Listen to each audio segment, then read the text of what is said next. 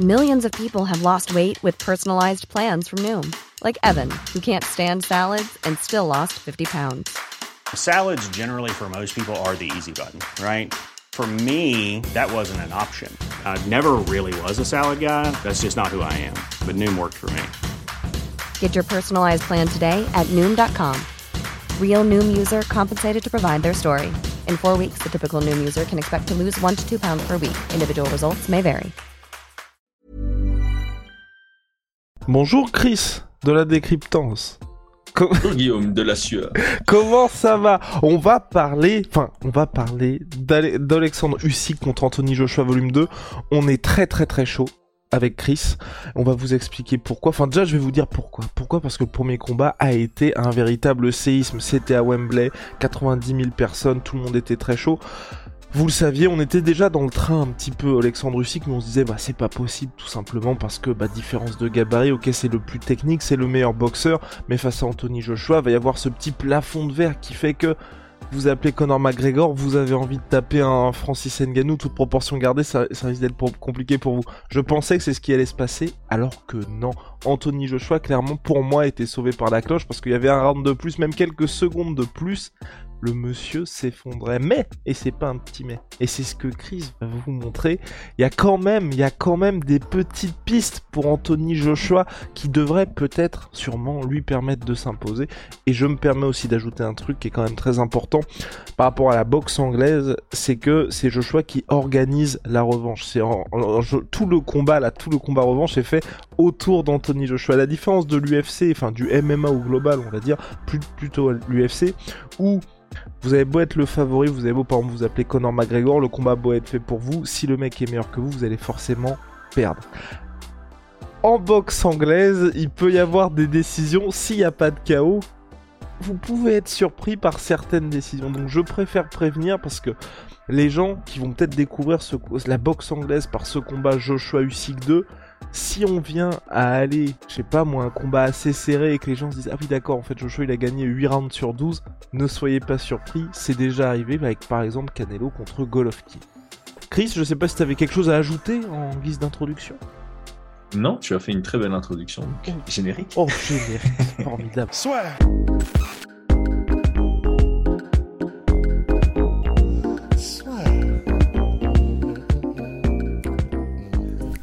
Entre dans l'octogone avec Unibet. Qui sera le vainqueur du combat En combien de rounds Fais tes paris sur l'app numéro 1 et profite de 150 euros offerts sur ton premier pari. En gros, Chris, c'est assez simple finalement pour cette revanche. Euh, est-ce que, enfin, est-ce que Joshua peut utiliser son physique, peut finalement montrer qui est le patron physiquement dans le ring face à Usyk, et est-ce que Usyk peut faire un bis repetita de ce qui s'est passé lors du premier combat? Parce qu'on a du mal. Enfin, personnellement, je sais pas si t'es d'accord avec moi, mais je vois mal Usyk changer pour ce Mm. combat-là. Et alors que Joshua, lui, peut faire des choses, di- enfin, pas peut faire des choses différentes, mais a tout intérêt à faire des choses différentes.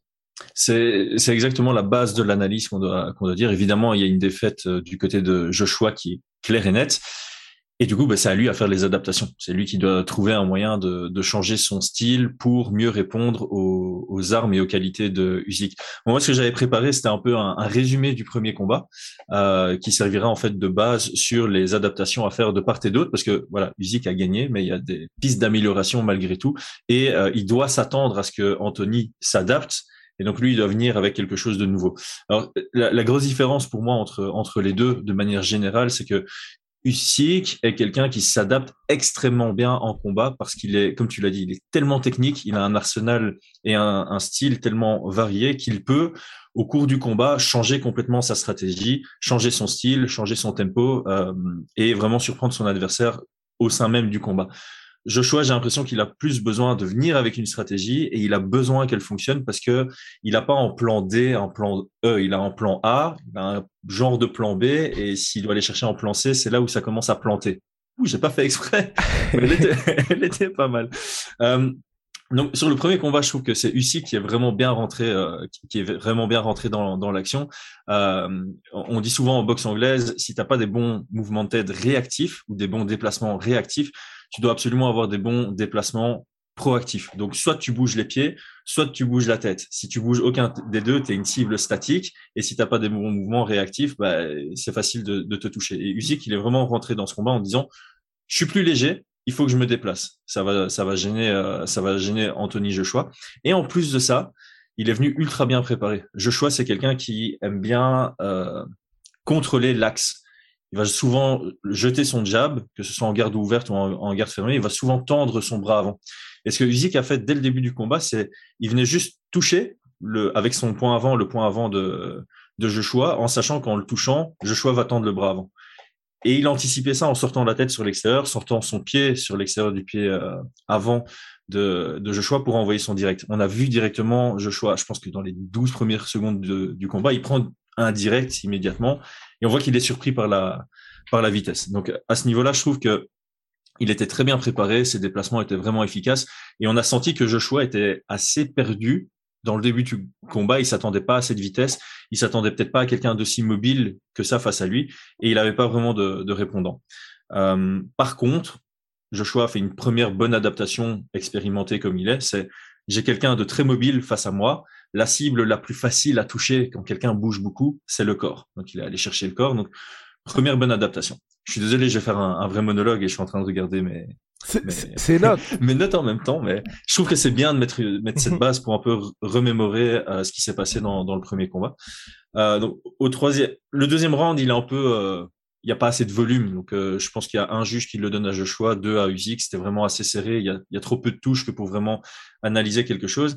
Et donc c'est Usyk qui va euh, modifier son jeu. Il va beaucoup plus varier son timing, ses, ses angles. Il va toucher avec sa spéciale. je mets mon pied sur l'extérieur en garde ouverte, mais j'envoie mon up jab c'est généralement le euh, comment expliquer ça? Si, on est en garde ouverte, donc gaucher contre droitier, en général, on sait tous que je mets mon pied avant sur l'extérieur du pied avant de mon adversaire, ça sort ma tête de l'axe et ça me permet d'envoyer mon direct, mon, bras arrière, parce qu'il est aligné avec ma, ma cible.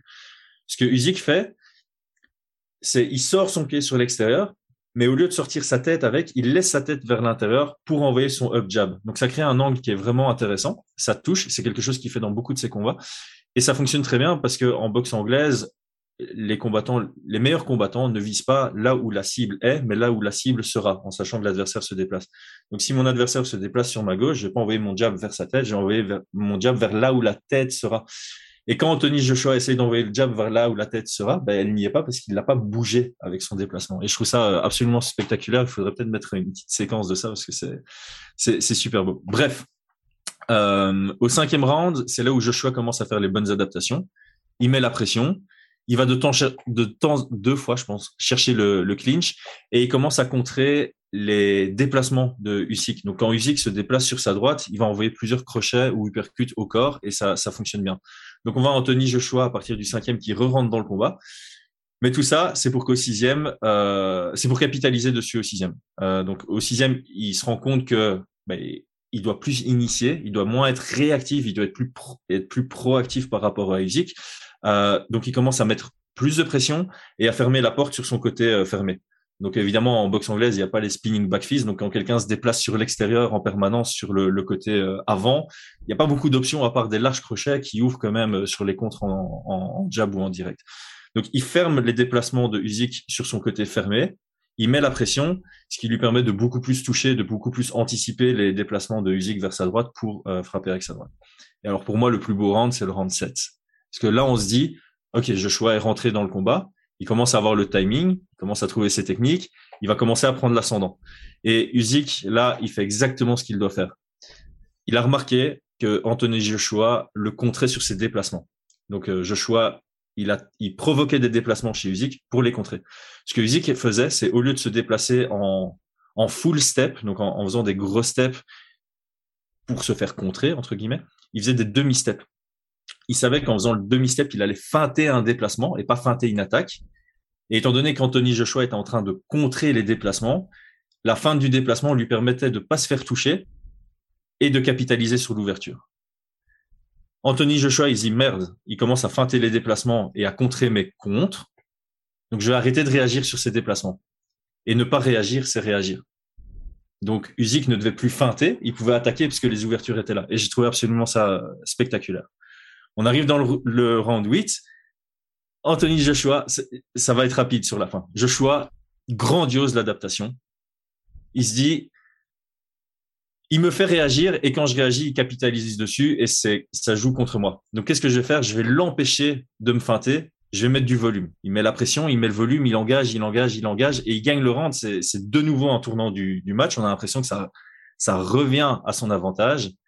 Mais le problème de ça, c'est que ça fatigue. Et Joshua, il est connu pour de temps en temps ralentir sur les derniers rounds. Et là, ce round 8, après déjà avoir eu sept rounds assez actifs face à une pile électrique qui est Usyk, il a su faire ça sur le round 8. Mais il a plus su le faire à partir du round 9. Et là, 9, 10, 11, 12, Usyk a commencé à prendre l'ascendant. J'ai même plus besoin de, décrire. Et, euh, et, voilà. Donc ça, pour moi, c'était la base du combat. Il y a eu beaucoup de changements, beaucoup d'adaptations stratégiques. Et c'est là où on voit le niveau des deux gars. Ils, ils savent que lui fait ça, je fais ça pour m'adapter celui qui, qui est maintenant à mal, ok, je dois faire ça pour m'adapter. Et là, on a vu que Usyk, techniquement, avait des niveaux en plus d'adaptation, il avait des couches en plus dans son jeu que Joshua n'a pas. Donc, Fini mon monologue. Donc, donc Chris, Maintenant, là pour cette revanche, maintenant qu'on a vu ça, qu'on a vu qu'effectivement Joshua rien n'était perdu, en plus il a changé de coach, Anthony Joshua pour préparer ce combat-là, j'ai pas vu moi physiquement d'évolution chez lui. Quand je dis d'évolution, on va dire c'est euh, par exemple pour regarder le combat, euh, les différents combats Tyson Fury contre Deontay Wilder, on a un Tyson Fury qui a résolument changé d'approche entre le premier et le deuxième combat et ça s'est confirmé dans le troisième ensuite où il y avait vraiment cette volonté de marcher sur Deontay Wilder. Toi, est-ce que tu penses que justement Joshua va arriver avec quelque chose de résolument différent, comme ce qui a pu marcher, ou, bien que, parce que mine de rien, faut, faut préciser, il n'y a pas eu euh, trois ans d'écart entre les deux combats, c'est quand même compliqué de changer résolument quelqu'un, surtout qu'il y a quelques failles euh, comme ça qui, qui l'empêchent par exemple de durer de cette manière-là dans un combat. Mais voilà, effectivement, je pense que quand tu es autant avancé dans ta carrière, que Joshua l'a été et que ta préparation elle n'est pas si longue, tu peux pas changer ton jeu. Tu dois adapter ton jeu. Tu dois les forces qui existent et qui sont qui ont bien fonctionné face à Usyk, tu dois euh, les peaufiner et euh, tu dois faire quelques petites euh, quelques petits changements stratégiques qui sont déjà dans ton arsenal. Donc, je vais prendre un, bête exemple. Pour moi, Anthony Joshua doit mettre davantage la pression dans ce combat. Il a très bien pris le centre du ring ce qui lui permettait de désengager, ce qu'il avait fait dans le, dans le round 6. C'est la première fois qu'il désengageait dans le combat pour un peu reset l'action et euh, calmer euh, le tempo de, de, de Usyk. Mettre la pression et fermer des portes, ça permet de créer des ouvertures forcément. Usyk, quasi, pendant quasi tout le combat, à part le round 5, il savait bouger sur sa gauche et sur sa droite parce qu'il avait suffisamment d'espace derrière lui, il avait de l'espace à gauche et à droite. Si Anthony Joshua arrive à mettre un tout petit peu plus de pression et pas être en mode je prends le, centre, mais je prends le centre et j'avance, ça va lui permettre de euh, minimiser les options du zik. C'est-à-dire que si tu mets la pression et que tu formes la porte sur ta gauche, tu sais que le gars, il peut soit avancer sur toi, soit dresser contre les cordes, soit bouger sur la droite. Et connaissant Usyk, bah, il va certainement bouger sur la droite, ce qui permet d'un peu anticiper ses mouvements et euh, trouver des, des, ouvertures. Donc ça, c'est quelque chose qu'il est capable de faire. Et je pense que il y en a qui aiment bien spéculer sur le, le, mental de Joshua en disant mentalement il craque très vite, psychologiquement il n'est pas à la bonne place, mais là il doit rentrer dans le combat. Il doit être conscient qu'il va prendre des frappes, mais c'est lui le plus lourd, c'est lui le plus puissant et euh, volume contre impact. Il doit se dire ok, j'accepte d'en prendre une ou d'en prendre deux, pour en remettre une plus forte ou deux plus fortes. Tu touches plus fort, même si tu te fais toucher plus, bah ça s'équilibre, ça va à ton avantage. Donc il doit être plus impactant. Il doit accepter qu'il va se faire toucher et surprendre de nouveau par la vitesse de Usyk, mais il doit se dire ok si je me fais toucher, il faut que j'ai du répondant et il faut que mon répondant soit plus impactant que ce que j'ai encaissé. Est-ce que tu penses qu'il peut réussir à finir Usyk? Parce que moi je le pensais déjà pour le premier combat. Là pour moi c'est encore plus vrai c'est si ça, on va jusqu'au bout, si ça tient 12 rounds, c'est que c'est, c'est que ça veut dire que la stratégie de Joshua n'a pas fonctionné. Je suis assez, je suis amplement d'accord là-dedans. Pour moi, il doit. I'm Sandra, and I'm just the professional your small business was looking for. But you didn't hire me because you didn't use LinkedIn Jobs. LinkedIn has professionals you can't find anywhere else, including those who aren't actively looking for a new job but might be open to the perfect role, like me. In a given month, over 70% of LinkedIn users don't visit other leading job sites. So if you're not looking on LinkedIn, you'll miss out on great candidates like Sandra. Start hiring professionals like a professional. Post your free job on linkedin.com/people today. Il doit gagner les trois premiers rounds absolument et il faut pas que ça dépasse le septième. Je crois qu'il a, il a, il a quelque chose à, à jouer jusqu'au 7 grand maximum. D'ailleurs, on l'a vu dans le premier combat. Je pense pas que l'intensité du combat, si, si, lui arrive avec la même stratégie, c'est pas Usyk qui va mettre beaucoup plus d'intensité. Mhm. Peut-être un peu, parce que stratégiquement, je pense qu'il a un coup à jouer à en mettre un peu plus dans le premier, deuxième. Mais voilà, en, en termes de volume, je pense que Joshua aura du répondant jusqu'au au septième. Euh, mais clairement, tout va jouer pour euh, Joshua dans les trois premiers. Si les trois premiers, il, les laisse glisser entre ses gants, euh, à partir du 4, ça n'ira pas non plus. Donc, il doit, il doit venir avec une plus grosse prise de risque. Pour moi, il doit venir de manière plus agressive.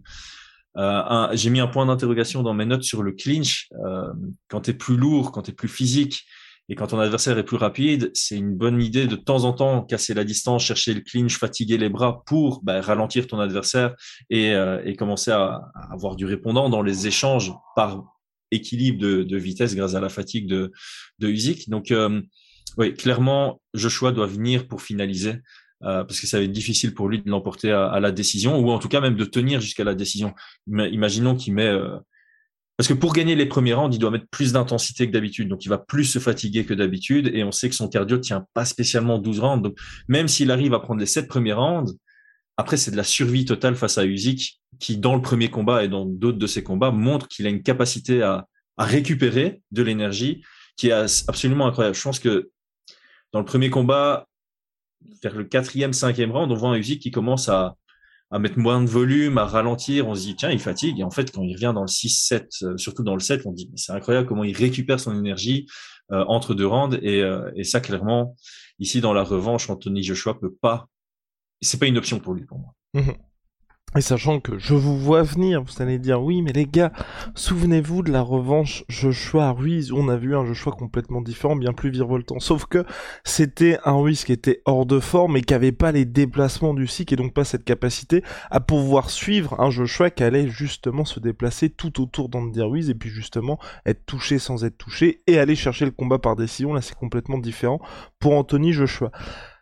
Du côté du SIC, qui mine de rien, ça aussi, hein, faut, le dire, depuis qu'il est monté chez les lourds, c'est moins violent que d'autres athlètes, mais on voit que son corps, tu vois, s'adapte petit à petit à la catégorie, qu'il est toujours un peu plus lourd, et puis surtout, moi, tu vois, je m'attendais pas à ça, c'est qu'il fait mal, mine de rien. Et je pense que ça aussi, Joshua était surpris de, chaque fois qu'il se prenait les coups du SIC, il le sentait vraiment, et c'était pas juste un SIC qui allait, on va dire, jouer à la touche, mais c'était à la manière de, ah merde, j'oublie son nom, le Britannique qui avait affronté Usyk ou euh... aïe aïe aïe aïe aïe aïe aïe aïe qui joue dans Creed. Oh my god, oh my god, quelle honte. On n'est pas dans le milieu du MMA, donc je, quelle honte. Je, sais quelle honte, quelle honte, quelle honte. Mais en plus, il, est, il est très connu, il est très très connu. Ça arrive, ça arrive très rapidement, Chris. Oh là là, là, là c'était un, c'était un gros gros combat pour. Euh... Voilà, c'était contre Tony Bellew, c'était juste avant le combat, euh, la montée chez les lourds de, de Usyk, et c'était un combat, c'était exactement la, même chose, où on voyait que Usyk démarrait en mode diesel, Bellew était là en train de chambrer, parfaitement confiant, et sauf que bah, dans les derniers rounds, donc je crois que c'est au huitième qui se fait mettre KO, c'était très très choquant, et je crois qu'à partir du septième, là aussi, tu vois, il y a vraiment une... On voit l'inversion brutale de confiance et de ressenti entre les deux gars avec Usyk qui est en mode bah là en fait clairement je commence. Et c'est pour ça que moi enfin pour Usyk, et c'est ce que j'avais dit lors du premier combat, je me dis, dès qu'on arrive à passer ce huitième round, si vous êtes toujours là face à Usyk, c'est que ça sent très mauvais pour vous, parce que c'est mhm. justement à ce moment-là que lui commence son travail de démolition, alors qu'avant, c'était plus, il jaugeait, il est en train de récupérer toutes les infos sur vous, et là, il commence à accélérer, et vous n'avez aucune réponse. Et contre Belou, vous pouvez regarder le combat parce qu'il est disponible sur YouTube, c'est d'une violence assez hardcore. Et tu, tu, tu, notes quelque chose d'excellent évidemment sur euh, Usyk, c'est euh, sa lecture du jeu. C'est clair que dans les premiers rounds, il aime bien essayer de les remporter.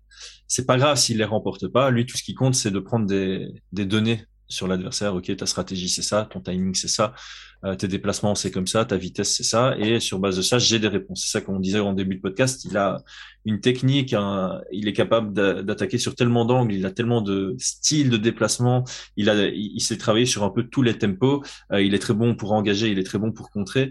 Euh, qui, il peut se permettre de lire son adversaire parce qu'il sait que quoi qu'il arrive sur base de sa lecture, il aura la réponse optimale pour remporter les, les derniers rounds. Et c'est ça qui est d'intéressant, c'est ici, c'est une revanche.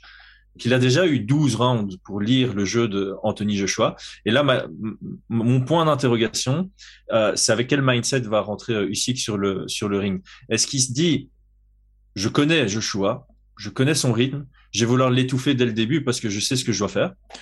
Ou bien il va partir du principe qu'Anthony Joshua va quand même faire pas mal d'adaptations et il va se dire, je vais pas prendre de risques. Euh, J'aime pas utiliser ce terme parce que pour moi, ça reste risqué quand même de dire, OK, je suis dans l'attente pour lire et, euh, on verra ce qui, se passe parce que je pense pas qu'il la meilleure stratégie pour lui c'est pas d'être dans l'attente et essayer de lire c'est d'être quand même proactif et actif dans le combat. Mais c'est pas impossible qu'il se dise ok je vais refaire un peu le même schéma que dans le premier combat. Je vais commencer light je vais marquer mes points je vais voir ce qui fonctionne, ce qui fonctionne moins bien, et c'est à partir du moment où j'ai une vraie lecture sur mon adversaire, donc sur Joshua, que je vais euh, donc sur le nouveau Joshua ou sa nouvelle version, que je vais imposer mon jeu. Donc ça c'est mon gros point d'interrogation. Est-ce que Usyk vient pour euh, et je pense que c'est intéressant d'un point de vue mental, est-ce qu'il vient pour complètement roulé dessus dès le premier round en espérant le briser mentalement et le finaliser dans le troisième, quatrième, dans la troisième, quatrième, cinquième reprise Ou alors est-ce qu'il va revenir de nouveau sur un plus faible volume de jeu dans le premier round, deuxième round, le temps de lire et puis adapter son jeu en fonction de, de la nouvelle version d'Anthony Joshua? Je pense que c'est ce qui peut se dire, Chris. Et je tiens à ajouter aussi un point, on ne l'a pas abordé, mais pour moi ça avait grande importance lors du premier combat. C'est la euh, coupure du SIC euh, qu'il a subi face à Anthony Joshua, qui était quand même une très très grosse coupure. Et c'est vrai que bon, il y a une petite interrogation potentielle de est-ce que le combat aurait pu être arrêté à ce niveau-là? Et surtout, ça l'a quand même considérablement gêné. Donc tu vois, quelqu'un qui a pas l'habitude non plus de se prendre des, des, des coups de cette ampleur-là et d'être coupé comme ça, je pense que là, bah, il a eu l'occasion de récupérer. S'il n'y a pas non plus la même coupure qui, moi, franchement, je, je sais plus parce qu'il y a eu un combat pas très longtemps avant qui avait été arrêté à cause d'une grosse coupure comme ça. Donc je pense que ça jouait aussi dans un coin de sa tête. Et puis bah forcément, quand vous êtes coupé comme ça, euh, chaque fois que vous prenez d'autres jabs, ça fait un petit peu mal. Mais euh, mais je pense que ça joue aussi. Et à mon avis, là, il va être beaucoup plus confiant. Et il convient de dire que c'est la première revanche chez les pros du SIC. Moi, pour Joshua, mon cher Chris, je pense. Je pense qu'il a tout intérêt à adopter la stratégie de Derek Chisora, de... et puis même de ce qu'avait fait Ruiz contre euh, de ce qu'a fait faire Ruiz lors du premier combat contre Joshua, de ce qu'avait fait Tyson Fury contre Deontay Wilder à partir du deuxième, donc à savoir vraiment utiliser tout l'avantage physique qu'il a contre Usyk, sachant que, et c'est ce que j'avais dit en préambule donc euh, de notre, de notre podcast, c'est que les arbitres, enfin tout est organisé par Anthony Joshua. Quand je dis ça, c'est que vous, vous voyez bien quand vous regardez le clinch en boxe, vous pouvez tantôt être un peu frustré pour vous dire ah bah putain l'arbitre direct il est en train de les séparer. C'est vous qui organisez le truc, comme quand il y avait eu Ruiz Joshua le premier combat qui était les débuts aux États-Unis de Joshua. Joshua ça avait été le premier surpris de se dire putain Ruiz est en train de me ruiner en clinch parce que d'habitude dès qu'il y a le clinch qui s'instaure chaque fois qu'il faisait ses combats, l'arbitre était là non non non les gars on se sépare. Là mhm. l'arbitre il essaie 15 secondes donc ce qui permettait à Ruiz d'avoir tout tout ce qu'il pouvait pour faire son taf. C'est ouais, c'est clair. Et en fait, c'est vrai que tu en as parlé en, préambule et je m'étais dit tiens, ça aussi c'est une information à, donner parce que je parlais de décision et tout ce qui s'ensuit. Mais c'est clair que ça c'est peut-être une pression du côté de Usyk de se dire j'ai plutôt pas intérêt à aller à la décision ou en tout cas si on y va, il faut que ce soit absolument clair que je marque mes knockdowns et tout ce qui s'ensuit. Donc euh, c'est vrai que Usyk a peut-être je pas, sais pas si pression est le bon mot, mais en tout cas, il a, il a un intérêt à être peut-être plus agressif plus tôt dans le combat, euh, ou en tout cas à avoir une sacrée confiance à, à finaliser euh, Anthony Joshua. C'est vraiment dans son intérêt. Et en fait, c'est ça qui est de beau dans ce combat, c'est que Anthony Joshua, si voilà, si, si, on part du principe que les juges seront quand même euh, feront preuve d'intégrité il a peu de chances de l'emporter à la décision, donc il doit finaliser tôt. Et si Usyk part du principe que les juges manqueront d'intégrité, il doit aussi finaliser le combat. Donc on a déjà eu un très très beau premier combat qui était super agréable, bien que ce soit une décision. Et je sais qu'il y a beaucoup de gens qui aiment pas trop les décisions parce que ça manque de spectacle. Euh, ici, clairement, ce deuxième combat, il, est vié à être absolument euh, magnifique à regarder. Alors, Chris, est-ce qu'on a quelque chose à ajouter avant les pronostics? Euh, non, ouais, j'avais, je suis juste passé en vue de, mes notes. Moi, il y a juste un point en plus chez Joshua, c'est capitaliser davantage sur les body shots parce que clairement, face à quelqu'un de, de, rapide qui a un bon gas tank, euh, qui a un bon cardio, bah, les body shots ça fonctionne bien et ça a bien fonctionné pour lui dans le premier round, euh, dans le premier combat. Euh, donc c'est une cible moins mobile, plus facile d'accès entre guillemets. Et du côté de Usyk, je trouve que il se déplace tellement bien et le, le, delta vitesse dans le footwork entre entre lui et Joshua est tellement grand qu'il y a eu des moments dans le premier combat où il prenait vraiment des angles ultra dominants, mais il attaquait et il ressortait immédiatement. Et je trouve qu'il y a eu plusieurs moments, plusieurs instances où il attaquait et il aurait pu rester à une distance courte pour envoyer une ou deux frappes supplémentaires avant de désengager. Et je pense que là-dessus, il a peut-être quelque chose à jouer, c'est varier un peu plus. C'était beaucoup single attack, combo de deux coups, et je pense que de temps en temps, il pourrait euh, engagé avec euh, des, des, combinaisons un peu plus longues parce qu'il en est totalement capable. En tout cas, quand il était cruiserweight, euh, il envoyait pas mal de longues combinaisons. Et là, contre Joshua, je pense que c'était plutôt le facteur risque. Ok, s'il m'en met une grosse, ça change la tournure du combat. Mais là, il, il, a vraiment plusieurs fois attaqué sur des angles où Joshua aurait été incapable de générer un contre dur et lui aurait pu marquer davantage de, de, de coups en, en combinant davantage. Eh bien, voilà, il est l'heure de se mouiller, monsieur. Euh, musique. Ok. Euh, TKO de 9ème. Oh, wow, wow, wow, wow. Euh, ouais, non, bah pareil. Je vois aussi. je vois Usyk aussi, et je vois Usyk, ouais, par TKO, allez, dixième. Allez, TKO, dixième Usyk. Mais, euh... Enfin, honnêtement, donc voilà, je vois Usyk, mais j'exclus vraiment pas, euh, j'exclus vraiment pas une victoire d'Anthony Joshua parce que ce qui s'était passé lors de la revanche contre Andy Ruiz, je ne pensais pas capable de faire ça Joshua et pourtant il l'a fait. Là, mmh. euh, et, et, je pense que c'est quelqu'un, enfin, je lui tire mon chapeau un peu hein, parce que c'est vrai que, ok, c'est peut-être pas le meilleur boxeur de la catégorie, mais c'est quelqu'un, j'ai l'impression, moi en tout cas, que quand il est dos au mur comme ça, il sait qu'il y a des enjeux qui sont tels qu'il est obligé de faire les changements nécessaires. Par exemple, là, le fait mmh. de se dire, je me sais, je change d'entraîneur à ce moment-là de sa carrière, avec tous les enjeux qu'il y a, alors que vous savez que vous êtes une des plus grandes stars, donc forcément si vous changez d'entraîneur, il y a toute la presse qui va en parler, c'est un petit peu un désaveu du mec qui vous avait monté aussi haut, bah il n'hésite pas à le faire, il n'a pas hésité non plus à faire la tournée de tous les plus gros gyms aux US pour, savoir quel entraîneur il allait prendre. Donc, c'est tous ces trucs-là qui me font dire que si il doit justement faire ce que tu as dit, tu vois, euh, soit accepter de prendre des coups, ou même faire un combat qui soit dégueulasse, mais pour lui permettre de gagner, mm-hmm. il est prêt à le faire, tu vois. Et euh, juste là, je me dis, avec un mec qui est comme Usyk, qui est quand même euh, plus roublard, tu meurs, c'est juste ça, en fait, où je me dis, ça peut être compliqué parce qu'on est sur quelqu'un. Je pense que c'est un petit peu compliqué de réussir à prendre Usyk comme ça, ou alors faut que tu aies un taux de succès qui soit absolument énorme. Mais ouais, c'est de là que vient mon pronostic, parce que je pense que Joshua a clairement toutes les cartes en main pour euh, pour l'emporter, et je crois vraiment en les possibilités de sa de sa victoire. Mais le gap technique était tellement gros sur le, le, premier combat que j'ai du mal à le voir voilà, combler ça et même dépasser euh, Usyk. Après voilà, il, il en suffit d'une avec euh, Anthony Joshua. Bon, c'est pas le plus gros puncher qu'on ait jamais vu euh, dans cette division, mais il fait partie quand même des, des bons punchers et je pense qu'une frappe peut, peut, changer la, la, tournure comme on l'avait vu euh, euh, contre Klitschko par exemple. une frappe change la tournure du combat et puis il arrive à capitaliser dessus. donc c'est totalement possible, mais là j'ai enfin voilà j'ai l'impression que Usyk connaît les enjeux. S'il arrive à, à confirmer la, la revanche, pour lui c'est ouais, c'est une nouvelle vie qui s'ouvre à lui déjà avec sa première victoire ça, ça l'était mais là ce sera un énorme tournant et je pense qu'il connaît les enjeux. Il continue de s'améliorer il a les cartes il a aussi les cartes en main pour euh, faire les bonnes adaptations et c'est là-dessus que, que je le vois euh, que, que je le vois l'emporter. C'est simplement euh, cette capacité à comprendre les adaptations de de Joshua dans la revanche et il a les compétences techniques et l'intellectuel pour euh, s'adapter de manière optimale à, ça et trouver ses ouvertures euh, assez tôt même dans le combat. Et ben voilà.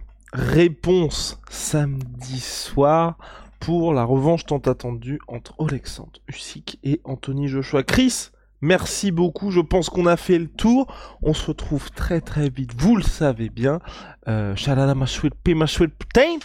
En 33% sur tous mes protéines avec le code la soie. Puis nos savons, c'est on... Onai, ça se trouve sur onai.fr. Waouh, il a le Stockton 209.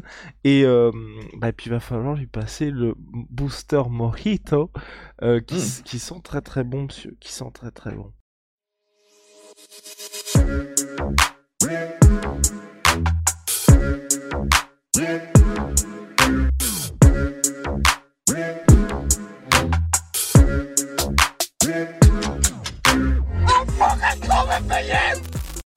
Et voilà, c'est la fin de votre épisode du podcast La Sœur. Si ça vous a plu, n'hésitez pas à nous mettre les 5 étoiles sur Apple Podcast ou sur Spotify. Vous pouvez aussi nous laisser un petit commentaire, ça nous aidera beaucoup. Et si vous voulez aller plus loin avec nous, vous tapez La Sueur sur toutes les plateformes ou sur les réseaux sociaux, vous nous trouverez. Et là, vous nous écoutez très certainement en audio. On est aussi en vidéo sur YouTube, mais également sur Snapchat. Là encore, vous tapez la sueur et on sera là. Merci de votre fidélité et à très vite pour de nouvelles aventures.